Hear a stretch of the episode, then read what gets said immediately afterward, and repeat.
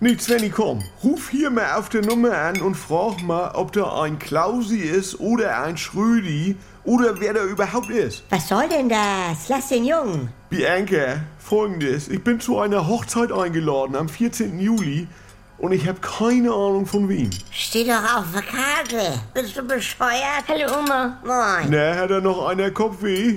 Der? Hör auf doch. Und am Samstag geht's ja erst richtig los. Ich bin einer WhatsApp-Gruppe hinzugefügt worden, von wem auch Ah. immer.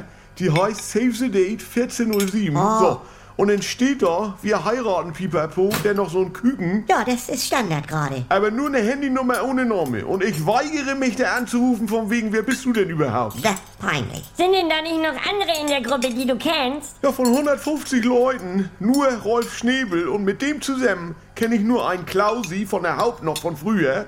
Und wir beide kennen flüchtig einen Schrödi aus der Sauna. Er nur Ja, über Kersti, ja, hier ja. Rolf seine.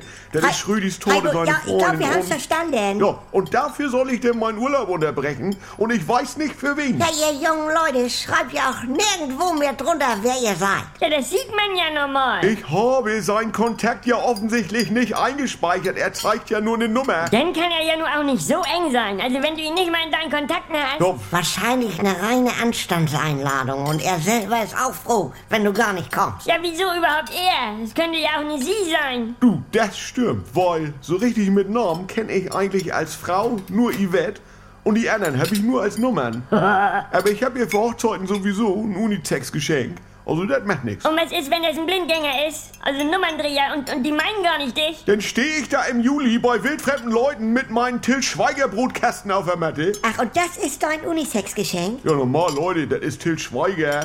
Zirbenholz. Ja, dann ruf Schnebel an. Nebel geht nicht ran. Und jetzt lese ich minütlich von anderen wildfremden Menschen, wie sie sich freuen. Hier. Für euch beide Schnuggels.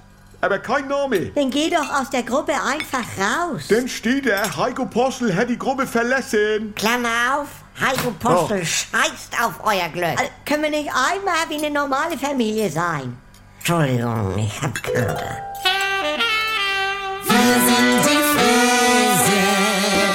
Jederzeit das Beste hören. Dank Rundfunkbeitrag werbefrei und ohne weitere Kosten. Die ARD Audiothek App. Jetzt laden.